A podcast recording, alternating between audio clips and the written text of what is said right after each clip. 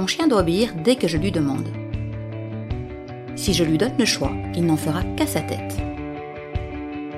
Si je laisse mon chien décider de ce qu'il veut manger, il deviendra super difficile. Mon chien déteste prendre un bain, mais je suis bien obligée de le forcer quand il se dans un truc dégueu, non? Est-ce vraiment important de donner le choix au chien? Comment le faire sans qu'il finisse par te grimper sur la tête? N'est-il pas préférable de tout lui imposer? Comment faire pour lui permettre de faire des choix tout en respectant tes besoins Tu te poses toutes ces questions? Eh bien, bonne nouvelle, j'y réponds dans cet épisode.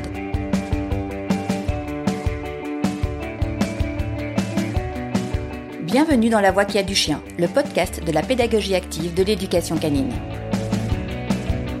Je suis Angélique Enui, coach canin, éducatrice, comportementaliste et on pourrait même dire émotionnaliste, car mon approche est d'aller à la rencontre des émotions de vos chiens en tant qu'individus. Ma mission est de vous aider à les comprendre, de vous accompagner sur le chemin de la création d'une relation respectueuse, bienveillante et complice.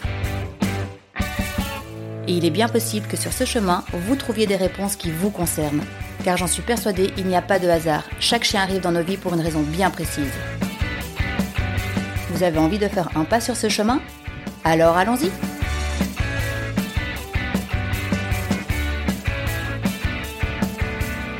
Hello hello, comment vas-tu aujourd'hui? Je suis contente de te retrouver pour ce nouvel épisode dans lequel nous allons aborder la notion de choix.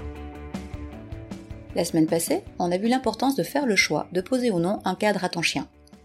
Si tu n'as pas encore écouté cet épisode ou les précédents, je t'invite à le faire maintenant avant de continuer celui-ci. Ça te permettra de mieux comprendre toute la philosophie qu'il y a derrière les réflexions que je te propose. Et n'hésite pas à t'abonner aussi à ce podcast. Non seulement tu seras averti de la sortie d'un prochain épisode, mais en plus, au plus vous serez nombreux à vous abonner, à m'écouter et à partager, au mieux ce podcast sera référencé et proposé au plus grand nombre. Et donc, il atteindra des personnes qui pourront trouver ici de l'aide pour évoluer sereinement avec leur chien. Et euh, pour en revenir donc à l'épisode de la semaine passée, je pense qu'il a pu donner l'impression que l'éducation canine c'était un camp militaire où tout est interdit. Mais je terminais quand même en te disant que tout n'est pas non plus tout noir ou tout blanc, et qu'il y a une autre option, complémentaire, pour accompagner ton chien. Et cette option, c'est celle non seulement d'apprendre à ton chien à faire des choix, mais pour ça, de lui laisser le choix aussi souvent que possible.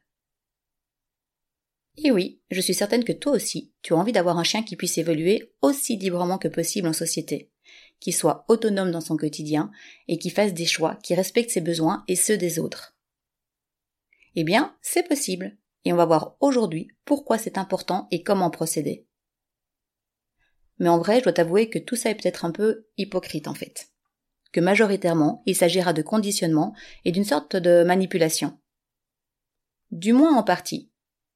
Ou c'est à ça que ça pourrait ressembler vu de l'extérieur sans réflexion. Je te propose de développer aujourd'hui cette notion de choix et dans le prochain épisode qu'on analyse s'il s'agit vraiment de choix ou de manipulation. Pour l'instant, la question que je souhaite te poser c'est Permets-tu des choix à ton chien au quotidien? Si oui, à quel moment? Dans quel contexte? Et est-ce qu'il s'agit réellement de choix? Est-ce qu'il mange des croquettes? Des rations ménagères? Est-ce qu'il part en balade? Si oui, combien de fois par jour? Et à quelle heure? Est-ce qu'elles se font en libre, en laisse ou en longe? Et dans ces balades, vers qui peut-il aller ou pas? Est-ce que c'est son choix Ou est-ce que c'est le tien? Et le moment du câlin? Qui décide? Et le moment de jeu aussi? Ou encore le lieu de couchage? Le moment d'aller dormir? Quand est-ce qu'il va pratiquer une activité quelle qu'elle soit et avec qui? Il faut bien l'avouer en fait, hein, il y a peu de choses sur lesquelles le chien a prise, pour lesquelles il a réellement le choix.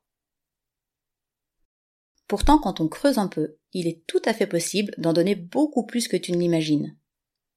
On verra plus loin dans l'épisode quelles sont les choses pour lesquelles tu pourrais laisser le choix à ton chien au quotidien parce qu'en fait lui permettre d'avoir le choix pourra développer ses compétences cognitives, émotionnelles ou encore sociales. La capacité de prendre des décisions, de gérer son environnement, et donc de se sentir plus à l'aise et en sécurité, de développer une forme de résilience plutôt qu'une forme de résignation. Et à l'inverse, si on n'apprend pas au chien à faire des choix, si on contrôle tout pour lui, on risque d'avoir un chien qui s'éteint, qui agit en mode automatique, qui n'est plus capable de prendre des décisions ou des initiatives.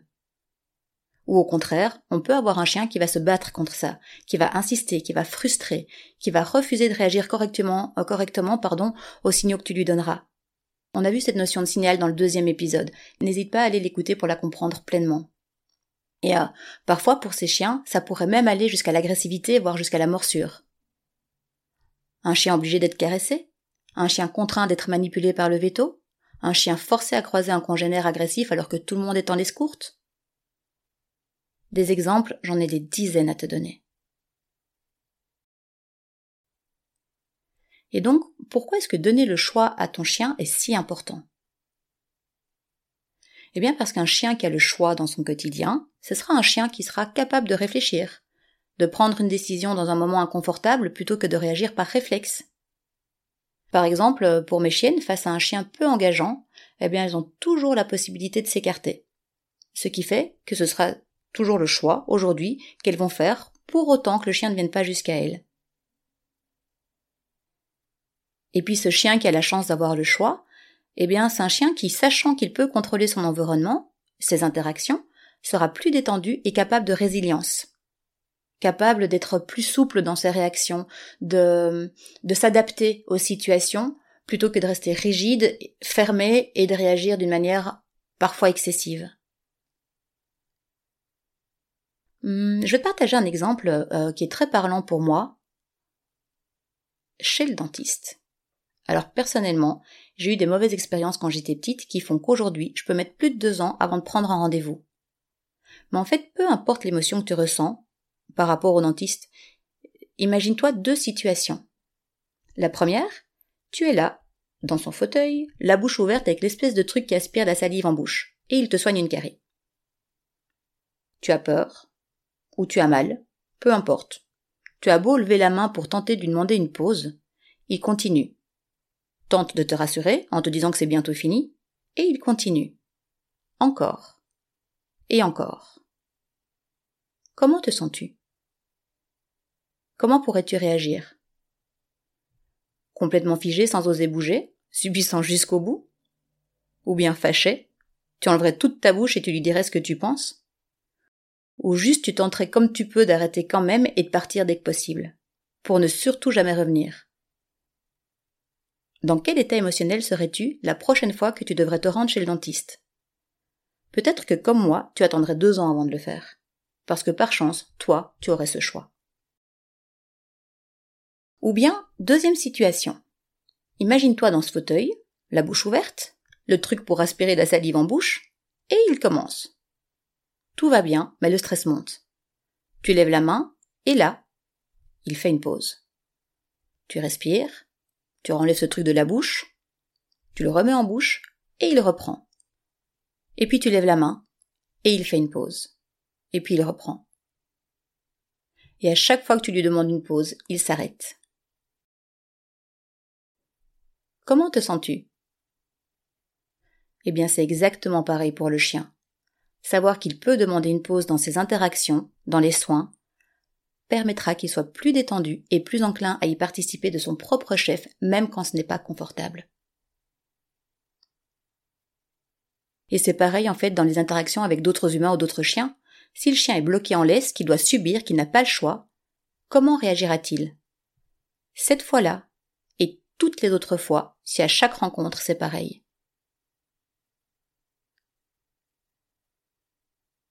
Tu sais, c'est assez marrant, une petite anecdote, c'est que euh, quand on me demande en balade si on peut caresser mes chiens ou si euh, un autre chien peut approcher, eh bien en, général, je vais répondre ça dépend. Je ne sais pas s'il en a envie aujourd'hui. Et la réaction des gens en face est assez drôle. Parfois c'est juste un regard interloqué, parfois c'est une remarque du genre euh, ben pourquoi elle voudrait pas?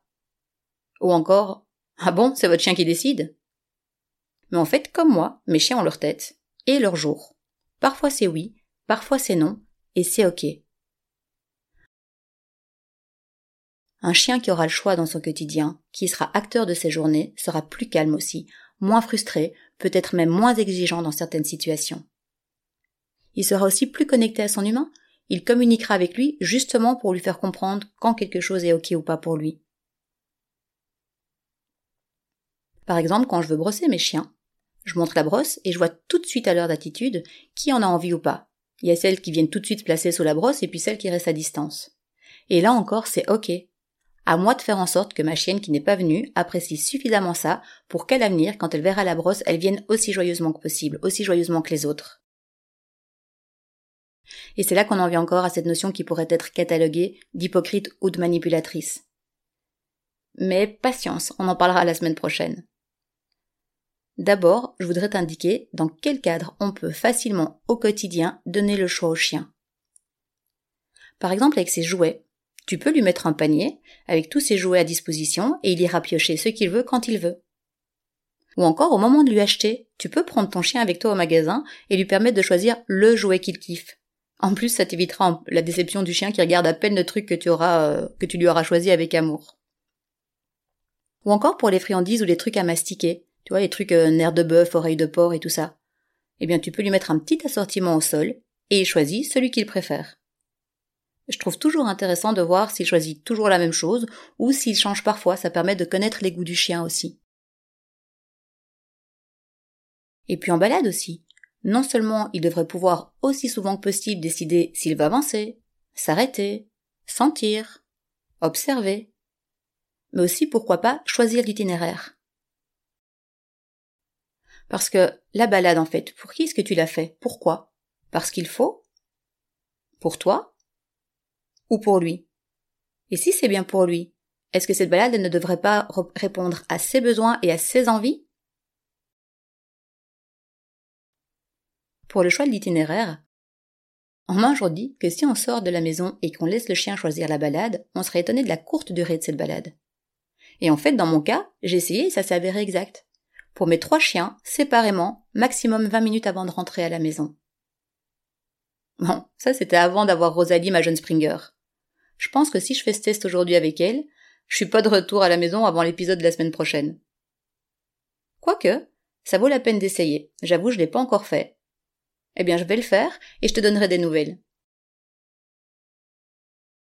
Hmm, un autre point aussi euh, pour lequel on peut euh, donner du choix à son chien, c'est le repas. J'entends souvent les gens me dire Mon chien est difficile, il ne mange pas ses croquettes. Ok, mais dans ce cas-là, moi, ce que je demande, c'est euh, est-ce que la personne s'est posé la question de savoir si le chien aime ses croquettes, ces croquettes-là? Parce que c'est pas parce que c'est soi-disant fait pour lui, avec tout ce qu'il faut dedans, que tous les chiens aimeront toutes les croquettes. On a tous des goûts différents, et bien eux aussi. Alors quand on me dit par exemple j'ai déjà essayé différentes sortes, Ok, mais euh, est-ce que tu as déjà essayé autre chose? Les rations ménagères Le barf Un mode d'alimentation crue sans céréales, etc. Parce que qui a décidé un jour que le chien devrait manger des croquettes toute sa vie, les mêmes, jour après jour, qu'il les aime ou pas? Ou encore, ce qu'on me répond aussi dans ce cas, c'est qu'on n'a pas envie qu'il devienne capricieux.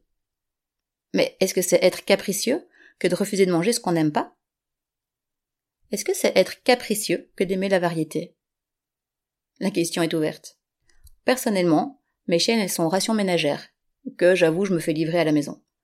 Et elles ont trois sortes de viandes différentes, trois goûts, et j'alterne chaque jour.